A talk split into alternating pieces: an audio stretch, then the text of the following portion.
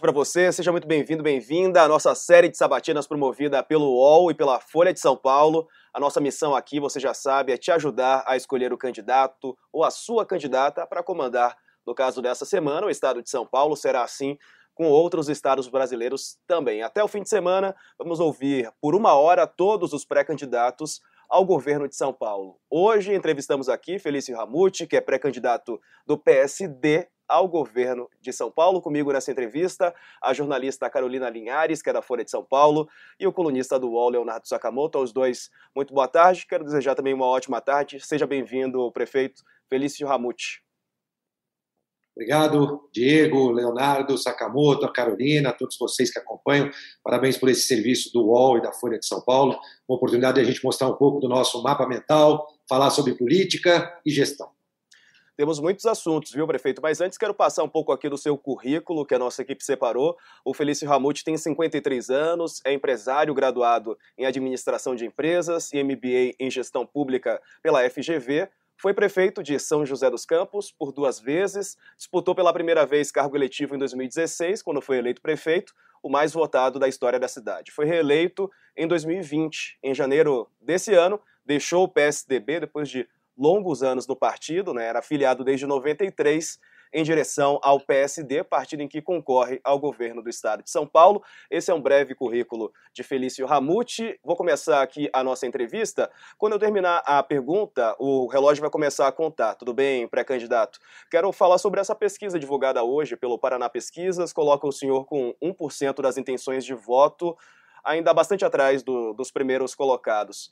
É possível reverter esse cenário? Como é que o senhor projeta? O que, que precisa ser feito para que o senhor consiga é, crescer nas pesquisas com o passar da campanha? A partir de agora, o tempo começa a contar.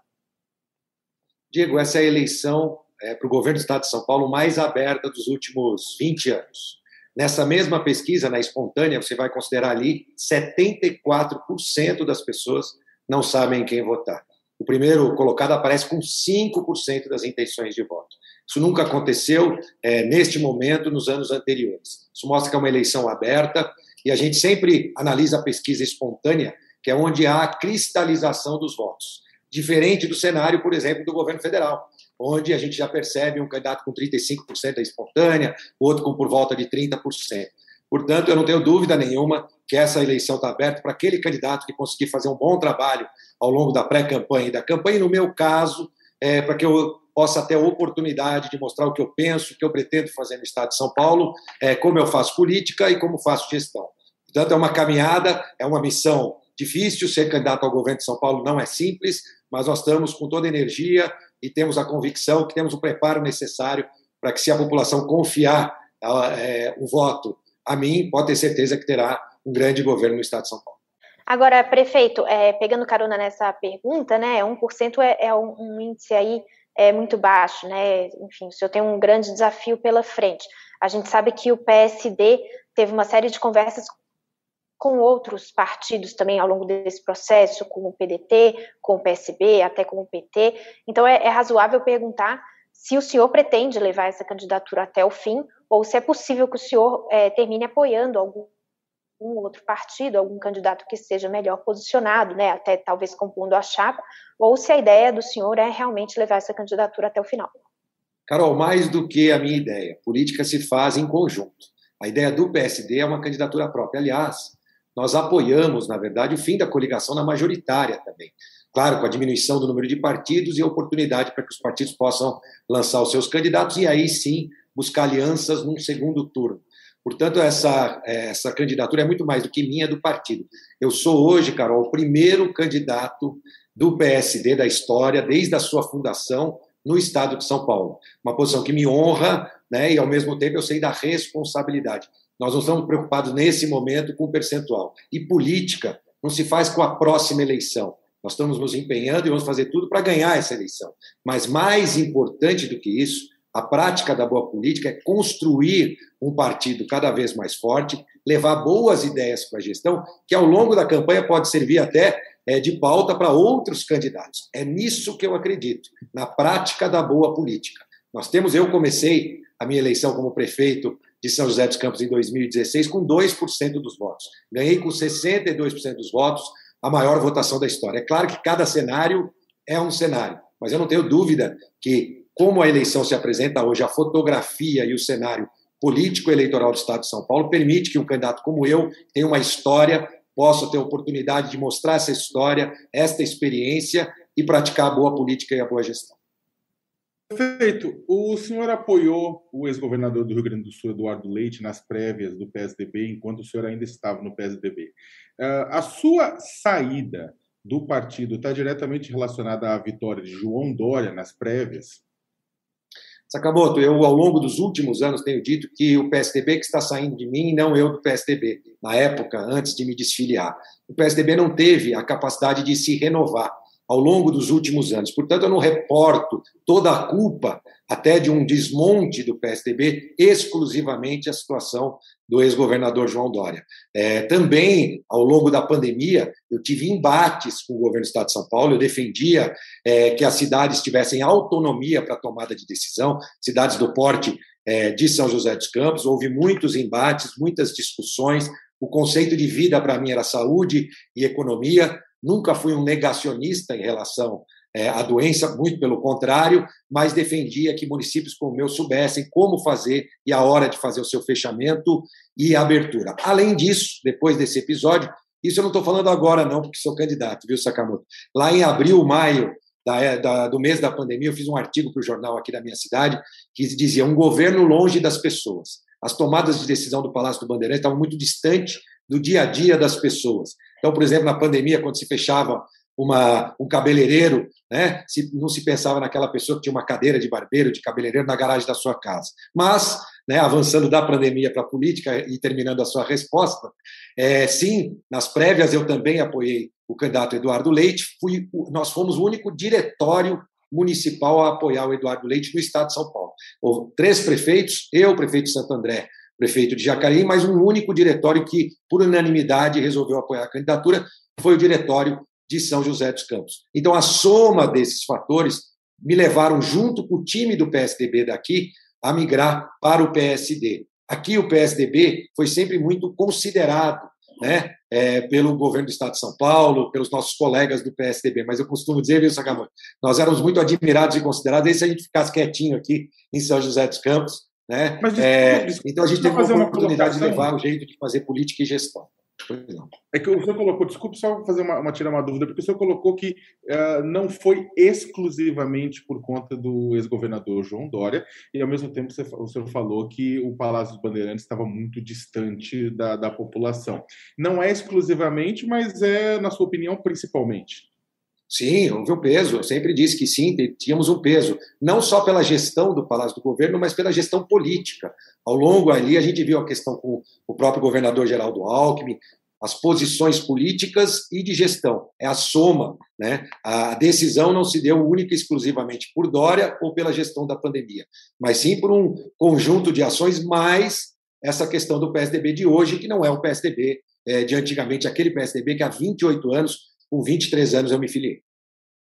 Agora, é o, teve algum momento de, de gota d'água? Como é que está a relação do senhor com o governador Dória hoje? Porque era uma relação até boa no início né, da, da gestão dele, e teve toda essa questão da pandemia, a questão das prévias, né, que desgastou muito o partido, dividiu muito o partido.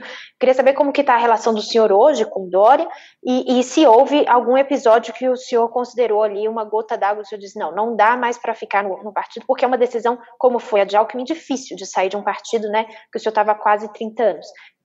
Então, que, que, qual, foi, qual foi o momento que o senhor entendeu que o senhor não cabia mais ali? Olha, Carol, a minha relação pessoal, né, com o Dória é boa, não tem problema algum do ponto de vista pessoal. Aliás, eu sempre deixo claro que para mim fazer boa política é fazer críticas ao CNPJ e não ao CPF. Né? Então eu não tenho qualquer. Aliás, com com Bolsonaro a mesma coisa, esteve na minha cidade, fiz questão de participar é, do evento com Bolsonaro. Se Lula, na época que fosse prefeito, viesse, eu também o faria.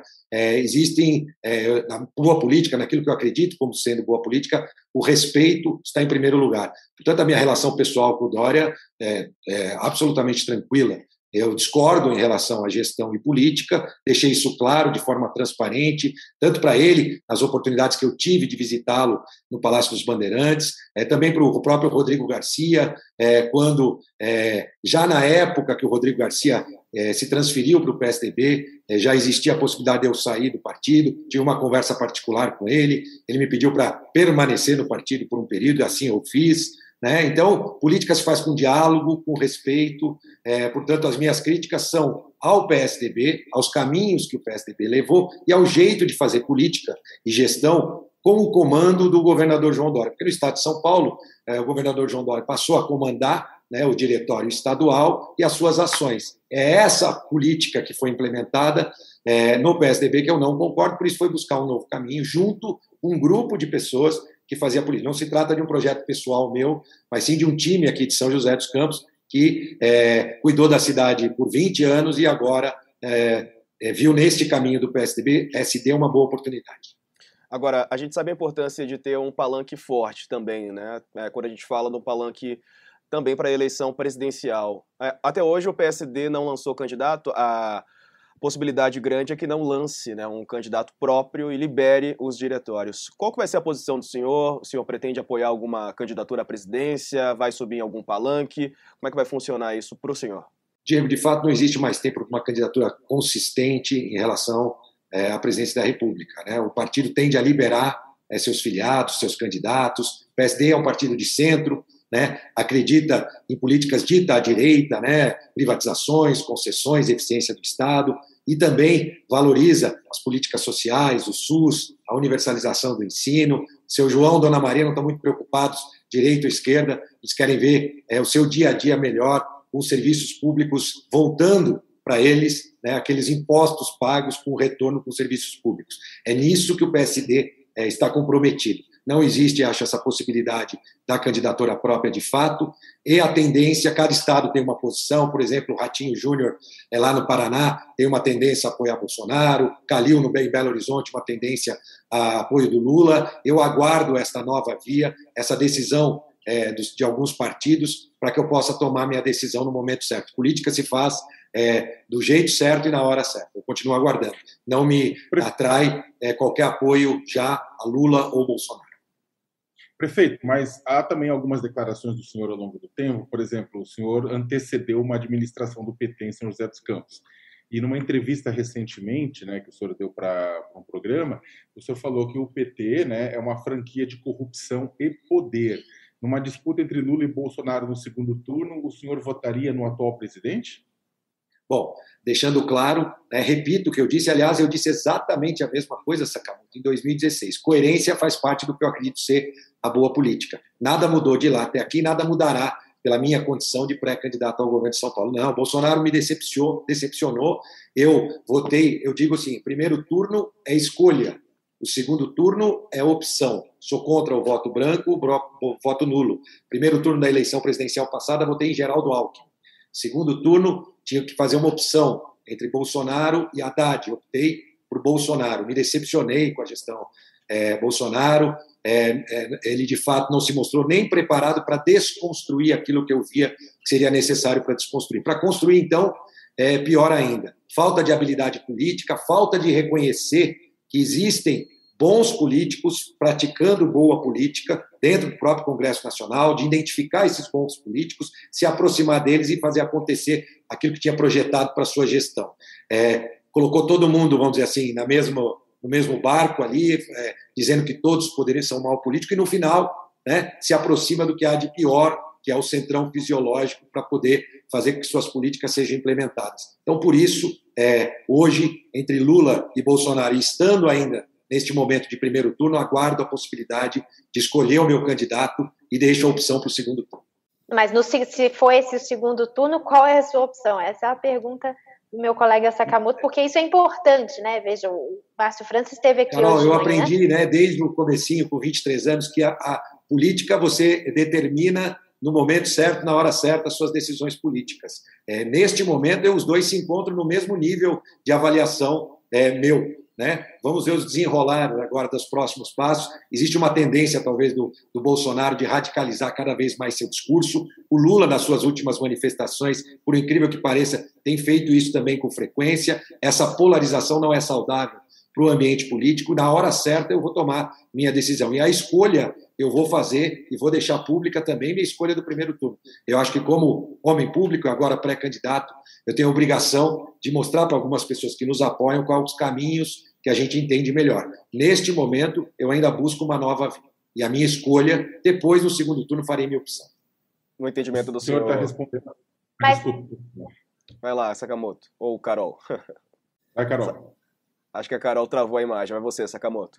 Então, mas o senhor, bem, o senhor respondeu agora, né, até brincando, igual ao Gilberto Kassab responderia essa pergunta, né? E aí puxando, puxando exatamente isso, o ponto é o seguinte, e tem uma, uma, coisa interessante, porque o governador Geraldo Alckmin, é, que seria a pessoa. Bem, havia uma negociação muito grande no ano passado para atrair Alckmin para o PSD, e ele seria o candidato ao Palácio dos Bandeirantes. Né? Naquele momento, a negociação acabou não prosperando, exatamente porque PT e PSB atraíram Alckmin para a chapa do ex-presidente Lula. Né? E aí, o senhor também sai do PSDB e vai para o PSD e agora se lança candidato. Eu queria uma avaliação é, do senhor como ex-correligionário do, do, do, governador Alckmin, ele, na sua avaliação, é, esse movimento dele para se tornar vice de Lula foi um movimento certo? Sakamoto, esse ano eu estive por quatro vezes conversando com o Geraldo, inclusive aqui na minha cidade, São Francisco Xavier, sempre tenho oportunidade né, de encontrá-lo lá, um subdistrito aqui, é, ou aqui mesmo na cidade, ou em São Paulo. É, desde o início do ano, inclusive foi um dos meus conselheiros quando é, surgiu um convite do PSD, eu também gostei, quis escutá-lo, já que é uma pessoa que ao longo da sua carreira, de fato, é, a gente tem um exemplo de ética, mas eu não concordo com o movimento. Eu acho que, como eu disse, eu aprendi que política se faz com uma coerência e entendi que foi um movimento incoerente. Entendo é, quais são os argumentos do Geraldo, porque ele diz que deve haver uma união o objetivo de tirar o Bolsonaro é, da presidência da República.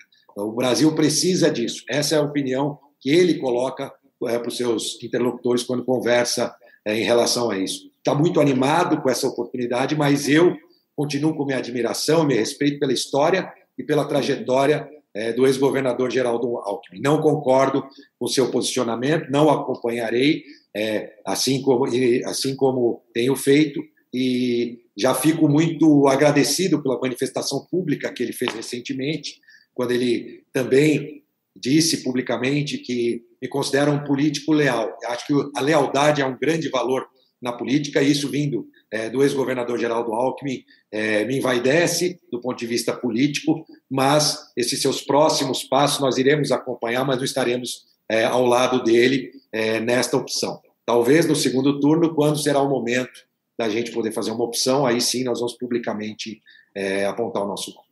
Prefeito, é, o senhor disse que o partido né, liberou vocês para fazer a decisão né, que vocês acharem melhor aí de, no primeiro turno, né, de apoiar algum presidenciável. O senhor disse que está analisando os nomes da terceira via. Né? É, o senhor pessoalmente né, tem simpatia ou torcida por algum desse nome, desses nomes especificamente? A gente tem é, a Simone Tebet, João Dória, Luciano Bivar, tem o Leite é, numa corrida paralela, o senhor ainda defende ele ou o senhor defende algum outro nome? Quem é que tem a simpatia do senhor nesse momento? Olha, coerência, né? Com certeza o Leite, né? O Eduardo Leite, até porque é, nós esperávamos que ele pudesse vir ao PSD para ser candidato. Então, portanto, é, o Eduardo Leite, que não é candidato, né? Hoje é, teria a minha preferência, mas claro, eu tenho observado os movimentos da candidata Simone Tebet também, uma mulher que se mostra cada dia mais preparada e, na verdade, é, é, esses partidos precisam fazer a sua lição de casa. Né? É, o PSD já se posicionou, mas vale lembrar, viu, Carol, que o processo dessa questão de liberar ainda está sendo discutido, tudo indica que isso acontecerá, as posições já têm sido dadas pelos próprios candidatos, eu mesmo, que estou aqui publicamente é, colocando minha posição, mas pelas últimas conversas que eu tenho com o presidente nacional, Kassab, é, é, tudo indica, leva a que será esse o caminho. É, em relação à nova via ou terceira via, eu continuo aguardando, mas por coerência, é, se houvesse essa viabilidade em torno do nome do Eduardo Leite, poderia ser um candidato o qual eu pudesse manifestar o meu apoio de escolha é, assim que essa situação se resolvesse. Mas vamos aguardar os próximos capítulos em relação a essa discussão é, dos partidos que querem é, definir um só candidato. Eu acho que vai ser muito difícil isso acontecer é, no cenário polarizado que já se apresenta. Vamos aguardar, então, para que eu possa fazer a minha escolha no primeiro turno. Agora, para fechar esse, esse assunto, é, prefeito, é, o, o, PSD tinha o plano de ter um candidato a presidente, né? O Gilberto Kassab deixou isso claro desde o início, apostou em Rodrigo Pacheco, apostou em Eduardo Leite, nenhuma das candidaturas deu certo. E a gente sabe que para o governador é importante né, ter um candidato a presidente também para fazer a campanha junto. É, qual, é o, qual foi o erro o senhor acha do Kassab ou do PSD de não ter conseguido viabilizar uma candidatura presidencial?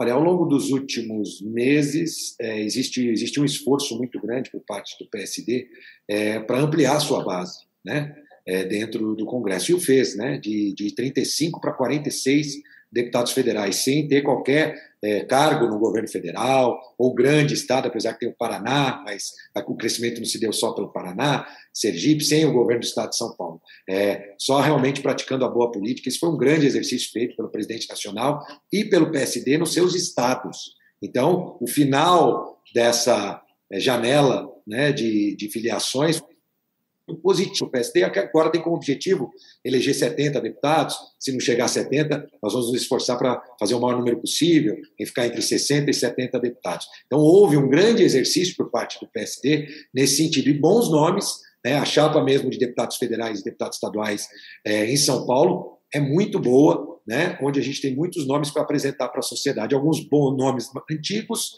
outros nomes novos e outros que já estão é, na política como deputados federais ou deputados estaduais. Portanto, houve essa dedicação e, ao mesmo tempo, a confiança é, é, do PSD nos seus bons nomes. A gente ainda teria mais oportunidades, né? o próprio Calil, Paulo Artung, outras oportunidades que nós poderíamos ter nesse cenário né, para ser o candidato. Acho que não foi dessa vez, de fato, né? Eu não acompanhei essas, todas essas negociações de perto, uma ou outra, tive a oportunidade de ligar algumas vezes para o Eduardo Leite, já que é, a minha cidade tinha sido uma das primeiras a apoiá-lo, né? busquei também incentivá-lo a migrar para o PSD. Essa foi minha participação. Portanto, ser uma participação é, tão efetiva, eu não poderia fazer essa avaliação é, do que de fato aconteceu para que a gente não conseguisse ser bem sucedido nessa, nessa missão. Prefeito, uh, mudando um pouco de assunto, falando agora um pouco de, sobre planos de governo, né? Sei que vocês estão construindo ainda, mas em fevereiro deste ano, uma cratera foi aberta na Marginal Tietê nas obras da linha 6 Laranja, né, do transporte metropolitano do metrô, o que atrasou ainda mais o ritmo de obras de uma linha que está há um tempão sendo construída. Né? Críticos do, do modelo de parceria público-privada, vendido por anos pelo governo de São Paulo, né, inclusive pelo PSDB, enquanto o senhor estava no próprio PSDB, é, como exemplo de boa gestão né, e eficiência, esses críticos ganharam munição após a cratera aberta na marginal Tietê da obra. Né? Eleito, o senhor pretende manter esse modelo que entrega para a iniciativa privada tanto a obra quanto a operação? O senhor de, de, de, quer deve mudar esse modelo ou deve manter, uma vez que, inclusive, a rede do metroviário em São Paulo é uma rede que se critica que é, para o tamanho da cidade, ainda é pequena. Sakamoto, de fato, é uma novela. Né? A linha 6 é uma novela, vale lembrar, de uma empresa né, que, tava, que quebrou, quase quebrando, aí veio essa nova empresa, assumiu né, a linha 6, né, a empresa que ganhou a licitação não conseguiu os empréstimos na época, por conta das crises, né, retomando isso lá de 2015, se não me engano. Né, o que, de fato, é fato, né, vamos dividir isso em duas coisas. Primeiro, é que não existe solução mágica. Aliás, o governo federal, né, o ex-ministro é, da infraestrutura também vende, vendeu muitas concessões e privatizações como algo que já está acontecendo. Acho que isso pode acontecer também nas privatizações e concessões federais. É um risco também que se corre. Mas não é o problema do modelo. Né? O problema, primeiro, não se deve, é, eu acho, não se deve contando e contando vantagem antes da coisa, da coisa de fato acontecer. Né? Você vê os próprios aeroportos, as concessões de aeroportos. Né? Olha a facilidade que ah, os aeroportos são para devolver aquilo que não dá certo. Viracopos já devolvendo, né? Então, Galeão já devolvendo, Então, essas soluções de PPP, que são relativamente novas, né, é, não podem ser vendidas à população como algo que já se concretizou. A gente tem, por exemplo, aqui, é, próximo de mim, aqui a Dutra, né, uma grande concessão, um grande investimento, a gente espera que se realize. Né? É, no caso das linhas de metrô, a gente espera que se realize. Aconteceu uma série de problemas, mas eu não reporto isso ao modelo fracassado das PPPs ou concessões. Cada situação deve ser é, modelada e pensada de um jeito, né? e não, eu não acredito que este atraso todo se deve exclusivamente ao modelo, e tampouco o acidente se deve exclusivamente ao modelo. Para quem faz oposição, é uma grande oportunidade, viu, Sacamão?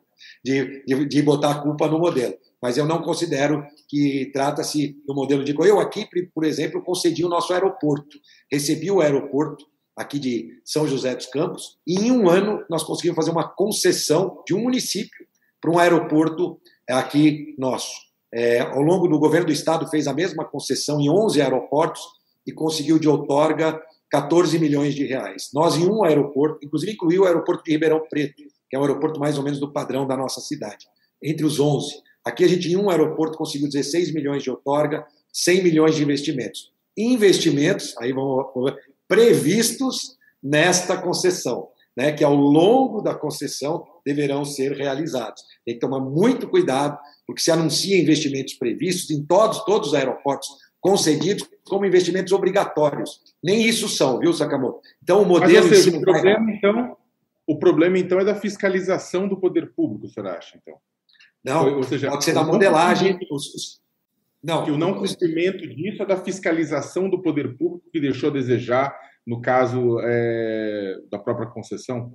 Não necessariamente. Existem problemas externos que são de fato, né? crises internacionais, concessão de crédito, tudo isso que estava modelado dentro de, um, de uma modelagem que acaba não acontecendo. Os contratos de PPP permitem esses, eu vou chamar de reequilíbrio, né? É, inclusive com uma certa facilidade maior né?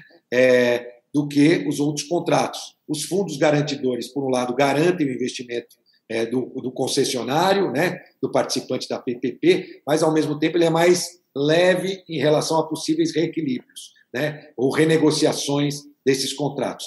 É, são vários fatores que podem levar a acontecer. O que a gente tem que tomar cuidado, muitas concessões e PPPs já deram resultado, outras não. Vou dar um exemplo aqui para a gente ser breve. Você já viu muitas PPPs de iluminação pública por aí. Eu, aqui em São José dos Campos, fui a primeira cidade acima de 500 mil habitantes a trocar 100% da iluminação por LED. Não fiz PPP. Eu fiz a compra direta das, da iluminação de LED, fiz a troca e a economia dessa iluminação de LED eu reverto para os cofres públicos e pago o empréstimo que eu fiz para comprar e ainda sobra dinheiro da iluminação de LED. Na administração pública, cada caso deve ser analisado separadamente. Como gestor, nós temos a responsabilidade de analisá-los corretamente e não vendê-los como algo já concreto, é, vendendo esta ilusão para a população. A gente tem que ter responsabilidade, e não é o que eu vi agora no governo federal e tampouco ao longo das obras do governo estadual. Você vê, a gente tem várias linhas é, de metrô atrasadas, não só Perfeito. a linha 6, é, no estado de São Paulo. Até mesmo o Rodoanel. Ainda falando sobre o metrô, as tarifas, é, é possível reduzir essas tarifas do metrô, CPTM? É possível torná-las mais acessíveis, mais baratas?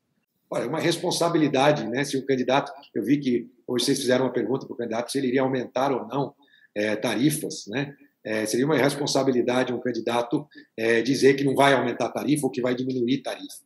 Né? Esse, eu fui vice-presidente de mobilidade urbana da Frente Nacional de Prefeitos, que reúne as cidades é, de todo o Brasil. Vamos falar do transporte sobre rodas e transporte sobre trilhos. Existe uma pressão de custos cada vez mais a tarifa é cara para quem paga e insuficiente para quem recebe.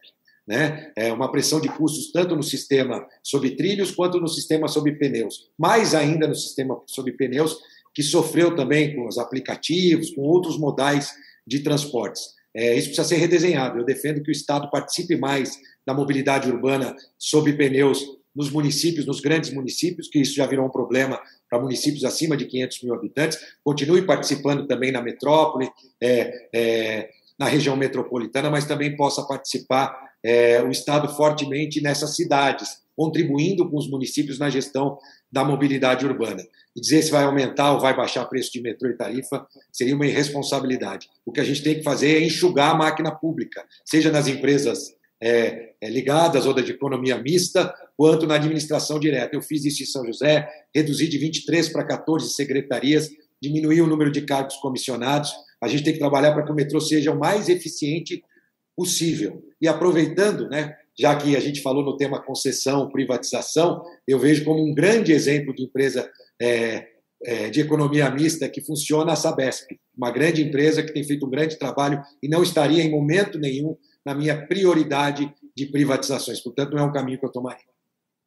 Prefeito, o senhor mencionou a concessão da Dutra, né? Eu queria que o senhor fizesse uma avaliação sobre a concessão da Dutra. O senhor esteve no evento com o presidente Jair Bolsonaro, foi uma concessão feita pelo ministro Tarcísio, né, que é seu concorrente nessa, nessa disputa estadual, e, e essa concessão prevê a duplicação da rodovia Rio Santos só no trecho do Rio de Janeiro, não no trecho paulista, né? Quer dizer, ali o Vale do Paraíba ficou sem a duplicação. Então, como que o senhor vê essa concessão? O senhor vê problema nisso?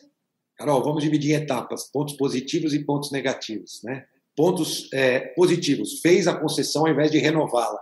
Né? O Estado de São Paulo andou renovando concessões sem um ganho verdadeiro para a população. No caso da concessão da Dutra, ela foi feita. Segundo, eu não participei só do evento de inauguração, Carol, eu participei de todas as audiências públicas no estado de São Paulo. E no trecho aqui, por exemplo, de São José dos Campos, sequer estava previsto a duplicação da Dutra. Eu fui, mostrei que havia erros no edital, aliás, se pegar os vídeos da primeira audiência pública que eu participei, eu mostro que existia uma falha gritante, se considerava um trecho duplicado, que sequer estava duplicado, é, de fato, na verdade. Eles corrigiram, tiveram a humildade de reconhecer o erro, isso eu preciso dizer. Né? É, toda a equipe que estava é, administrando essa concessão reconheceram o erro, é, incluíram o trecho de duplicação aqui entre Jacareí e Caçapava, o trecho de maior movimento hoje aqui da Então, o fato de haver a concessão, positivo. Não incluir é, é, o Estado de São Paulo na Rio Santos, e inclusive incluir a Rio Santos, é questionável, porque o que está acontecendo neste momento é que o pedágio da Dutra está subsidiando a Rio Santos. Né? Então, as tarifas da Dutra, se fosse só a Dutra, poderiam ser muito menores, porque o volume de investimento proporcional ao volume de arrecadação da Dutra poderia permitir uma redução ainda maior das tarifas da Dutra.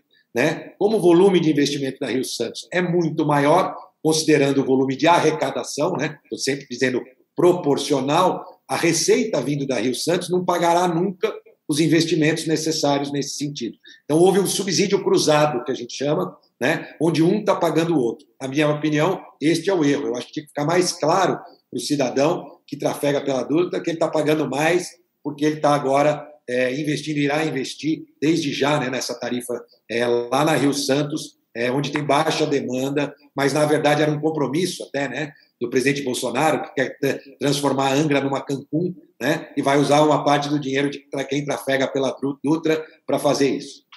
É, prefeito, uma, mudando um pouco de assunto para a questão de, de segurança pública, né? A, a, na, a gente, São Paulo foi foi bem, é, ficou chocada com, tem ficado chocado com cenas de ladrões se fazendo passar por entregadores de aplicativos. Né? Quando eu digo São Paulo, não só a capital, mas diversas grandes cidades do estado isso tem acontecido, ou seja, ladrões se fazendo passar por entregadores, com mochilas falsas. Um deles, inclusive, um dos casos, terminou numa tragédia com a morte do, de Renan Loureiro, né, de 20, 21 anos, há exatamente uma semana. Se o senhor fosse governador, como é que o senhor combateria esse tipo de crime no curto prazo? Olha, vamos falar do crime em geral, né? É, não específico. Né? Então, a nossa proposta, as nossas propostas iniciais para a área de segurança, que estão sendo construídas, já temos aqui alguma clareza no que é possível fazer. Em São José dos Campos, nós estamos na, re, na região, Sakamoto, mais violenta do estado de São Paulo, a região do Vale do Paraíba. Mas São José dos Campos, nos últimos seis anos, viu uma queda de todos os indicadores. E em 2020 foi a cidade do Brasil acima de 500 mil habitantes, o menor número de homicídios e latrocínios. Então, é possível fazer, e o que a gente fez aqui?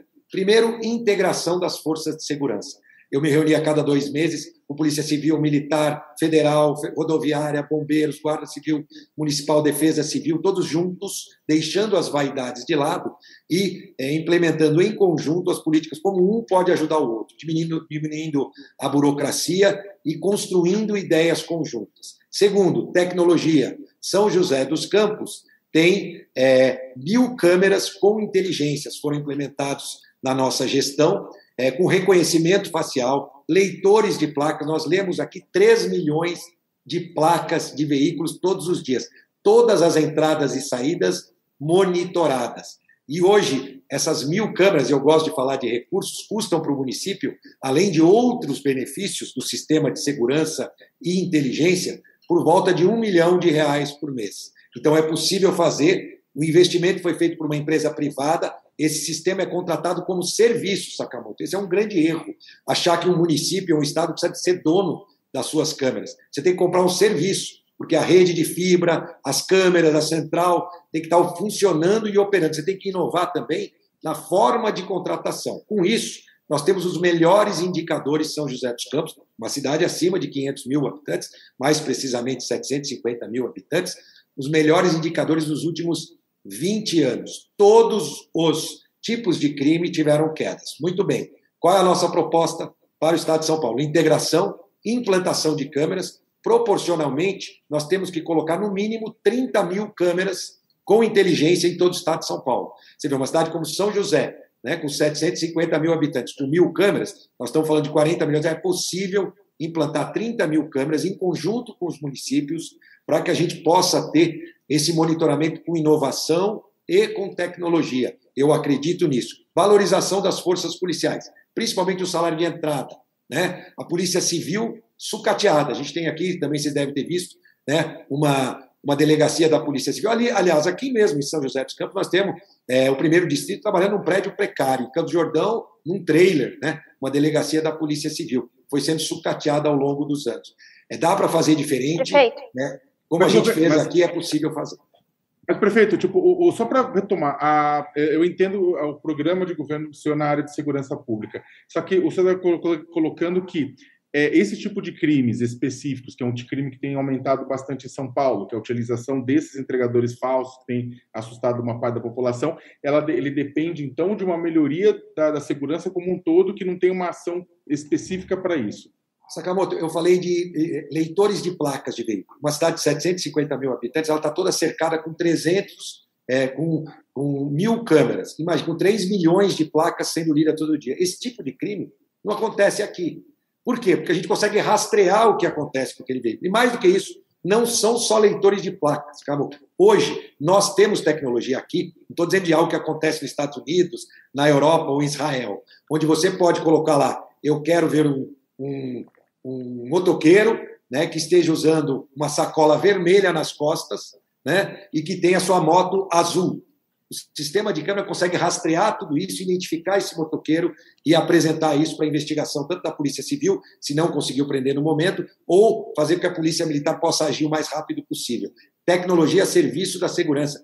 É assim que a gente tem que ver. Se você pensar num tipo específico de crime, aí você está cometendo, né? Você às vezes está investindo um grande valor e, e, e aí, Sakamoto, é, o, o, ladrão é esperto, ele vai migrando. Quando ele vê que as coisas estão. Eu vou dar um exemplo. Aqui nós reduzimos todos os crimes. Você acha que acabou? Não, eles migraram para outra cidade. Eles sabem que aqui em São José dos Campos a chance de ser pego é muito maior. Então, inovação, tecnologia, eles vão tendo que encontrar outras soluções e a gente vai cercando com cada vez mais inovação, tecnologia a serviço do cidadão. A gente já faz isso aqui em São José dos Campos e é possível fazer no estado todo.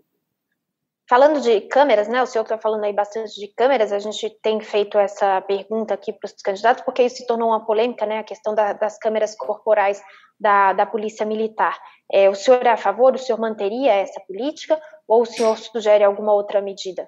Sim, Carol, a favor das câmeras corporais para os policiamentos de rotina, batalhões especiais e operações especiais com protocolos específicos criados pelas forças de segurança. Nós devemos adequar aí a letalidade, que teve muito sucesso com a implantação das câmeras corporais, mas nós já vimos a criminalidade Aí você mesmo tem os dados, eu sei que vocês expuseram esses dados hoje pela manhã, 35% a mais de crimes na cidade de São Paulo, por exemplo. É importante haver sempre esse controle, letalidade é importante, a gente reconhece a importância das câmeras corporais nisso, né, preservando a vida não só do cidadão comum, mas também dos policiais. Portanto, a favor e batalhões especiais e operações especiais, protocolos específicos criados pelas próprias forças de segurança.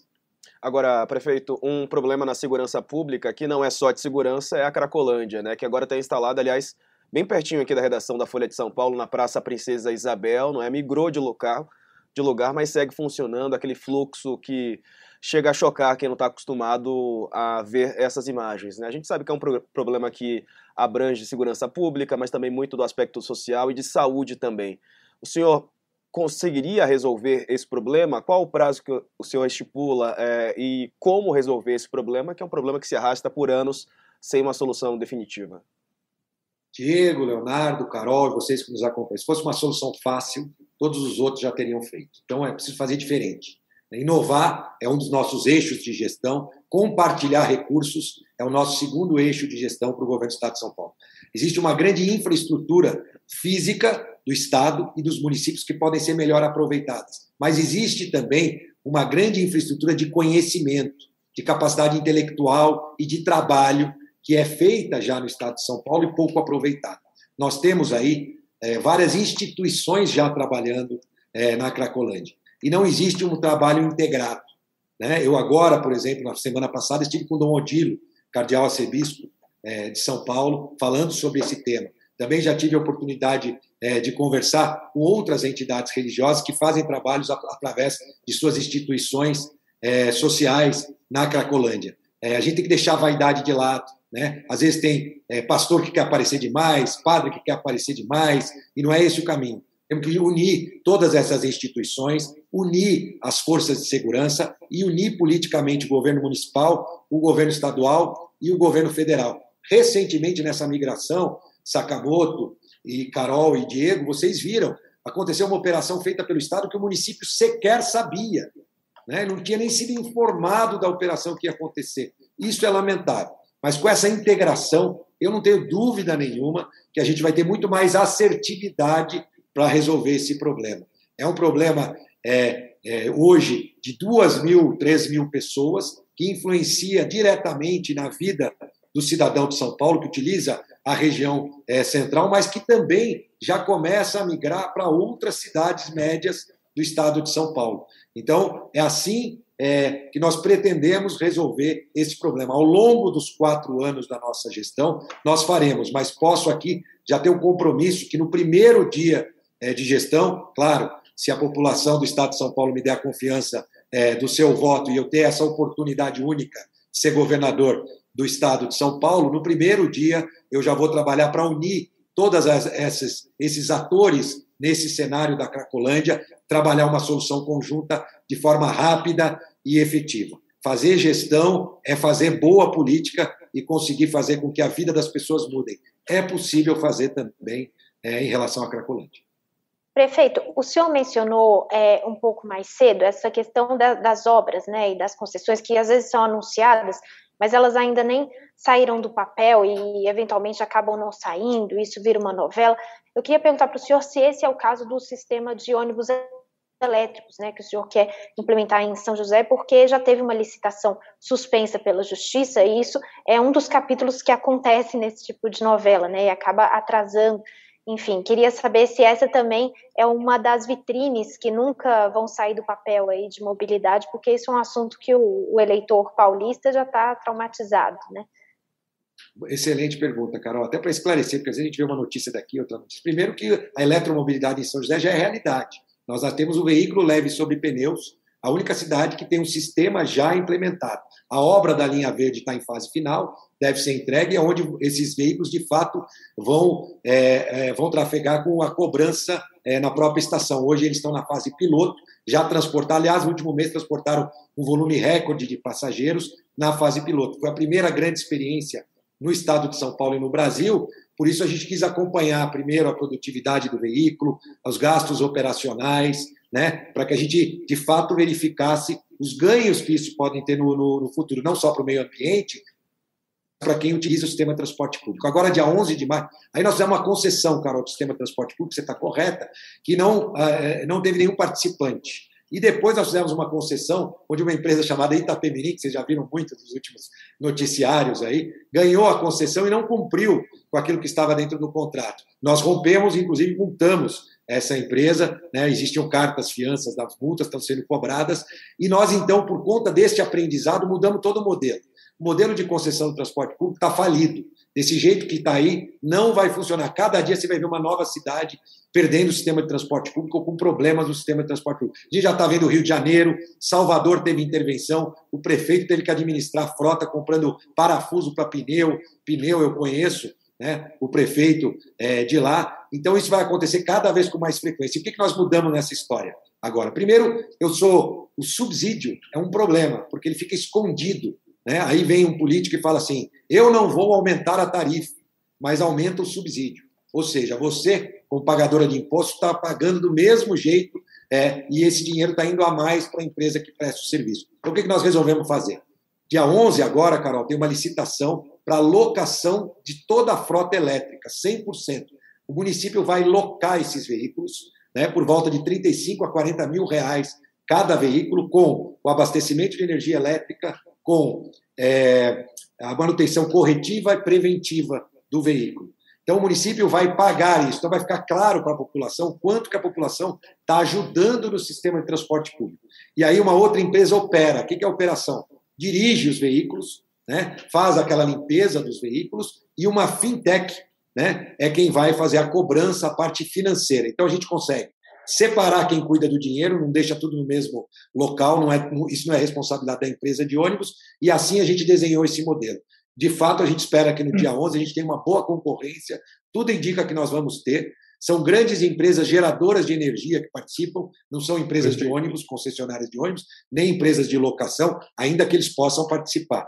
Porque o investimento é por volta de 750 milhões a 1 bilhão de reais em toda essa infraestrutura elétrica. E a gente espera, sim, que São José dos Campos, assim que o contrato for assinado e a empresa possa cumprir esse contrato, ser a primeira frota 100% elétrica do Brasil. Vale lembrar que aqui também a gente tem todos os carros da Guarda Municipal, Carol, elétricos, 100% elétricos. Primeira cidade que implementou isso e, de fato, traz uma melhoria na qualidade de vida e na prestação de serviço com a eletromobilidade. Falando em São José dos Campos especialmente, né, falando da, um pouco da sua gestão, é, a, é, uma gestão, é, é uma gestão bem avaliada, o senhor sai da prefeitura com uma gestão bem avaliada, mas o senhor também sofreu percalços durante o processo. Agora, em março, né, houve uma votação de pedido de impeachment na Câmara né, é, do senhor. Uh, o pedido de impeachment foi rejeitado né, pela, pela Câmara, mas ele dizia a respeito da questão de que o senhor teria deixado de realizar aportes é, devidos no Instituto de Previdência do Servidor Municipal, que quando você tem receitas maiores do que as despesas, tudo bem, mas quando não, a prefeitura teria que entrar com caixa e em 2021 o senhor não teria dado entrada nesses valores. Né? Eu queria que o senhor falasse um pouco desse caso especialmente que levou a esse pedido de impeachment pela Câmara dos Vereadores.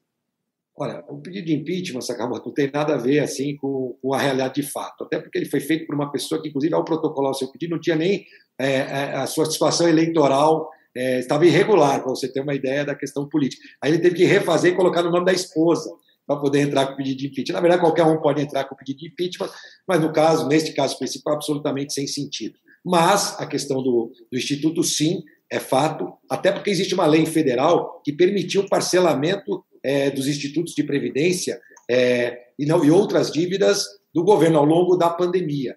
Hoje, São José dos Campos, eu vou situar, e eu gosto de ser bem específico quando eu falo de valores, nesse momento, nas contas do município, nós temos 650 milhões de reais, né, para que a gente possa implementar as políticas públicas todas é, que foram nossos compromissos, meu e do vice-prefeito. É, o Instituto de Previdência não recebeu o seu aporte até outubro do ano passado por volta de 150 milhões de reais. Nós fizemos, Sakamoto, uma decisão, uma escolha de gestor, e eu vou explicar. Como existe a lei federal que permite o parcelamento e o Instituto de Previdência de São José dos Campos hoje é o instituto é, que tem mais recursos proporcionalmente, mais capitalizado do Brasil. O instituto hoje tem por volta de um bilhão e 500 milhões na sua conta. Portanto, esse recurso que vai ser parcelado pela prefeitura, pagando um juros acessível, é uma troca de um dinheiro que já está na conta, que poderia ser pago, mas como gestor, eu entendo que a cidade pode parcelar esses recursos e utilizar os 650 milhões para continuar implantando as políticas públicas na área de educação e de saúde. Portanto, é uma decisão como gestor. Isso não vai afetar nem um dia sequer o salário é, dos servidores aposentados, que recebem rigorosamente em dia, no instituto que é o instituto mais capitalizado. Vale lembrar, todos os repasses foram feitos rigorosamente em dia. O que existe é o aporte, que não foi. É, é, que não zerou por conta das aplicações financeiras do mercado é, financeiro do ano passado. Então, agora, fácil financiamento, em vez de gastar esses 150 milhões hoje, se opta por trocar uma dívida a médio e longo prazo por um recurso que já está em caixa. Uma decisão de gestão, sem prejudicar uma pessoa. Muito bem. O espectador que está nos assistindo agora, prefeito, quer saber a opinião do senhor sobre vários assuntos. A gente separou aqui alguns temas que são espinhosos para alguns e a gente quer saber a sua opinião no Pinga Fogo. E aí, é sim ou não, tá, prefeito? O senhor fique à vontade aí para responder. Vou tentar, vou tentar. Quero começar a perguntar sobre o aborto. O senhor é contra ou a favor da legalização do aborto? Contra. Contra. É, descriminalização da maconha, a favor ou contra? Contra. Vai aumentar a tarifa do transporte público, sim ou não? Eu já, eu já falei na outra pergunta, isso é impossível de qualquer candidato dizer que não. Tá, é, é, ao longo de uma gestão, é, você tem os aumentos necessários, inflação, peças, mão de obra. Seria a mesma coisa que eu responder que eu não vou aumentar o salário de quem opera no transporte público. Tá certo. E concessão de parques públicos à iniciativa privada, sim ou não? Essencialmente, sim. Inspeção veicular. Desde que não cobrem de quem, quem frequenta. Inspeção veicular em todo o estado, sim ou não? Contra. Cobrança de mensalidade nas universidades públicas. A favor ou Bom, esse é um tema espinhoso. Eu sei que vocês falam do sim ou não, mas se me permite, a gente, é, isso a gente estimula nesse caso, né, essas, essas respostas binárias, estimulam até polarização, né, meu, ao meu modo de ver. Simplifica temas. Eu acho que quem pode pagar poderia contribuir para que a gente pudesse abrir mais vagas, inclusive para quem não pode pagar na universidade pública. Então, eu não sei te responder se isso é sim ou se isso é não. É, mas se eu ter que responder um ou outro, acho que é sim. Tá ótimo. Privatização de presídios, sim ou não? É, segurança pública, para mim, perpassa pela gestão dos presídios, portanto, é não. Você já falou, mas vamos confirmar: é a favor ou contra as câmeras no uniforme da polícia? A favor com protocolos especiais nas forças especiais. Contra ou a favor ao porte de, e posse de armas por cidadãos comuns? Como é a legislação hoje? É a pergunta ou com, é, simplificar a legislação? Não entendi. É, se o senhor hoje é contra ou a favor ao porte e ao, a, a, ao porte e posse de armas para o cidadão comum? Hoje o cidadão comum já pode é, portar né, com critérios. Então não tem nem que ser muito contra. Agora, se é para amplificar e simplificar, eu sou contra. Na, na, na, legislação atual, o senhor concorda? Na legislação, sim. Privatização de estatais, o senhor é a favor ou contra?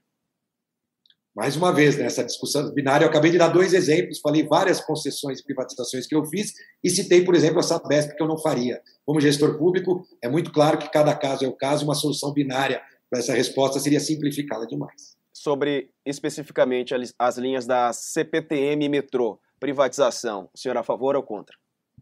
Concessão a favor. E ponte ou túnel para ligar Santos ao Guarujá, o senhor acredita que seja viável, sim ou não? Construir uma ponte aqui em São José, inclusive já vi um projeto de um arquiteto que chama-se Catão, de uma bela ponte lá, sou a favor da ponte. E as operações policiais na Cracolândia, o senhor é a favor ou contra? A operação é conjunta, social e de todos, é o maior, com o maior número possível de secretarias, e a Secretaria de Segurança, a Secretaria de Segurança deve, deve, tem que fazer parte desse grande esforço para solucionar a questão da Cracolândia. Agora, uma qualidade e um defeito do senhor para o nosso público. Ah, quali é, qualidade, eu, eu sou dedicado e costumo me empenhar é, nos compromissos que assumo. O defeito, eu sou ansioso. Ansioso. Saiu bem. Isso é defeito? É, é, ansio, ansioso é um defeito? E aí, Sakamoto é. e Carol? podemos, podemos deixar passar, eu acho. Passou, tá passou, passou. E agora a última pergunta, também muito importante. Por que o senhor quer ser governador, prefeito? Olha, é uma oportunidade única, é, que já aconteceu quando eu fui prefeito da, da, minha cidade, da cidade de São José dos Campos, e eu vejo também como uma grande oportunidade é, no estado de São Paulo. É, eu tenho experiência em gestão, gosto do que faço, faço com prazer, tanto na, na política quanto na gestão. Ser um bom gestor significa levar a boa política para dentro é, do dia a dia é, do nosso Estado. Então, ter esta oportunidade de fazer o que eu gosto e poder contribuir para melhorar a vida das pessoas, principalmente é, quem mais precisa, é para mim uma honra ter esta oportunidade. Portanto, esta é minha missão e eu estou é, determinado a poder, ao longo desta pré-campanha e campanha, aproveitar oportunidades como a de hoje para mostrar o que eu penso, é, o que eu já fiz de gestão e o que eu pretendo fazer e como eu acredito que a boa política é necessária e importante para a gente construir um Estado e um país melhor. Temos ainda sete Perfeito, minutos de entrevista. Que... Dá tempo de mais assuntos. É contigo, Carol. Já que sobrou um tempinho aí para a gente, é, o senhor chegou a dar entrevista em janeiro dizendo que não considerava é, sair da prefeitura, né? E que não considerava disputar o Estado, enfim, que deve, deveria terminar o mandato. E teve uma pesquisa recente do Vale dizendo que quase 53% das pessoas eram contrárias à renúncia do senhor. O senhor disse que ouviu é, empresários, ouviu grupos, ouviu é, políticos e tomou essa decisão, mas aparentemente a maioria da população foi contrária à renúncia do senhor. Por que, que o senhor é, quis renunciar mesmo assim? Carol, duas respostas. A primeira é sobre a tua primeira etapa que você fala que eu disse que eu não sairia. Não é verdade, é uma reportagem da Band, onde eu tenho a gravação da reportagem, o título da matéria está incorreto, depois eles quiseram fazer uma nova correção. É, eu, pessoalmente, tratei desse tema né, com o jornalista, inclusive, então eu tenho cópia da gravação, se você quiser, eu nunca disse isso, que eu não é, sairia para o governo de Estado se fosse convidado. Né? O que eu disse, e vou repetir aqui, é que naquele momento a minha prioridade era o município, até porque nós estávamos no auge aqui, uma nova onda da pandemia. Então, foi isso que eu falei e está gravado. Né? Se eu não me engano, foi o Nicolini, é, o responsável por colocar esse título incorreto em relação à minha fala. Agora, em relação à pesquisa, de fato, essa pesquisa aconteceu, né? É, e eu vejo isso é, com até uma certa também uma certa vaidade positiva. Isso significa que as pessoas é, gostam da nossa gestão no governo, mas elas não entendem muito como seria a possibilidade de eu caminhar para o Estado, podendo ajudar São José dos Campos e a região, e ao mesmo tempo a cidade permanecer com a qualidade de gestão que eles reconhecem como boa. A mesma pesquisa aponta que o nosso governo é ótimo, bom, regular, em 82%. Então, é, ao longo dos dias depois que a gente acabou saindo né, deste mês, a gente conseguiu explicar melhor. O meu vice-prefeito, atual prefeito, faz parte do meu time político, está no PSD, foi meu coordenador das duas campanhas, teve o seu compromisso é, de gestão ao longo da campanha junto comigo. Na verdade, ele até ao longo da campanha estava mais na rua do que eu, porque eu tinha uma pandemia para administrar a prefeitura e a campanha. O Anderson, que é o atual prefeito, é, então fez até mais campanha do que eu ao longo da última campanha, então o compromisso é dele também. Aos poucos, se fizéssemos e repetíssemos essa pesquisa hoje, Carol, com certeza a população já iria ver com os bons olhos as oportunidades da gente levar o que São José conseguiu construir em gestão pública e qualidade de vida, já tem dado os frutos para a cidade. E a oportunidade de ter um gestor que eles conhecem, alguém que cuida da política, gestão com ética e com responsabilidade, eles agora, posso te dizer que a grande maioria já torce e nos apoiará é, é, no, nosso, na nossa, no nosso mandato, já apoia agora como candidato. Então a situação já 30 dias depois já é bem diferente, posso te garantir isso. Perfeito. Ah, falando de um assunto que inclusive é, é bastante paradigmático, considerando que estamos falando com um ex-gestor de São José dos Campos, que é a questão de habitação, até porque o Estado de São Paulo ainda hoje tem os ecos da desocupação do Pinheirinho em 2012, né? É, a gente está vivendo neste momento uma crise habitacional pesada. Né? A política habitacional, principalmente para os mais pobres, no governo federal foi extremamente reduzida. A, com a mudança da reforma administrativa promovida pelo ex-governador João Dória, a própria CDHU foi bastante esvaziada em muitas das suas ações, da sua, da sua capacidade de, de, fomentar de fomentar projetos. E o que, que o senhor pretende fazer nessa área? Como reduzir o déficit? Não falando agora só de pessoas em situação de rua, mas dos milhões no estado de São Paulo que vivem num déficit qualitativo e quantitativo de unidades de habitação. Sakamoto, eu concordo 100% com o seu diagnóstico. Né? Queda dos investimentos do governo federal, o antigo Minha Casa Minha Vida, que acho que é Casa Brasil, sei lá, não sei como é que chama mais, que a gente nem vê. Né? É, a faixa 1, que é a faixa que mais precisa, na verdade, não tem mais acesso ao sistema. Para vocês terem uma ideia, eu criei um programa aqui que chamava-se Casa Joseense, usando a faixa 1,5, que até então o governo ainda tinha, que também cortou, né? e a prefeitura aportando recursos, que nem o Casa Paulista que tinha, né? do estado de São Paulo. Então era o Casa Paulista e o Casa Joseense, onde eu ajudei as pessoas a comprarem um apartamento da faixa 1,5, tanto na, no momento de construção. Então eu criei um programa, tem até uma lei do Casa Joseense. Mas o que eu acredito de fato é que para este velho problema, nova solução. É, nós estamos na era do compartilhamento de recursos. Essa é uma geração que quer usufruir e não necessariamente ter Sakamoto. Então, eu acredito que a gente deve estimular a construção privada e o governo federal, estadual e municipal pagar para que as pessoas possam é, usufruir de unidades habitacionais, sem necessariamente eles terem a posse. E eu vou explicar por quê. Você sabe que 20% a 30% das pessoas que recebem os seus apartamentos, ainda que não dados, mas com uma prestação subsidiada, acabam anunciando né, no Mercado Livre. Aí, se você entrar em qualquer site, você vai ver unidades habitacionais aí sendo anunciadas. Então, para a gente inibir isso, já cortaria aí 20, 30% da fila desses que tem só o interesse de receber uma unidade para passar para frente. E a gente consegue fazer com que o governo federal, estadual e municipal ajudem buscando diminuir o déficit. É, eu acredito é, neste modelo, com a participação é, da, dos três entes, para que a gente consiga o mais rápido possível, com a iniciativa privada construindo, oferecer soluções habitacionais. A CDHU tinha as construções próprias, muito lentas, normalmente mais caras. Vamos deixar a construção com quem sabe, a gestão com quem sabe, e a gente pode fazer o seguinte: a pessoa ocupa o apartamento, quando ela melhora, quando ela ascende socialmente, ela sai desse apartamento ou passa a participar, né? e então outra pessoa ocupa. A grande questão é como os governos encaram a habitação, Sakamoto. A habitação tem que ser custeio e não mais investimento. Você tem que fazer parte como custeio, como saúde, como educação. A habitação pode ser custeio do governo financiando a habitação para todos com esse modelo de administração privada na construção e gestão e o poder público financiando esse financiamento através do pagamento de uma locação. O senhor tem 30 segundos, pode fazer suas considerações finais, prefeito.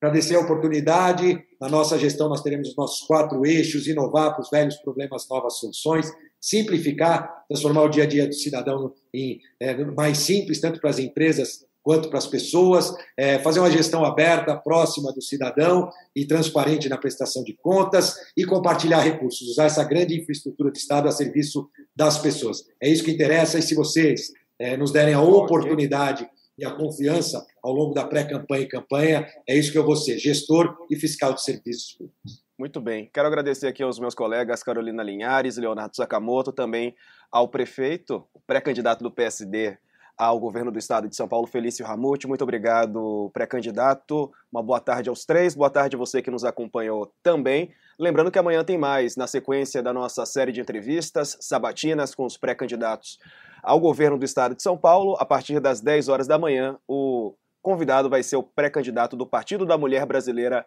Abraham Weintraub. Obrigado pela sua companhia, bom fim de tarde para você e até amanhã.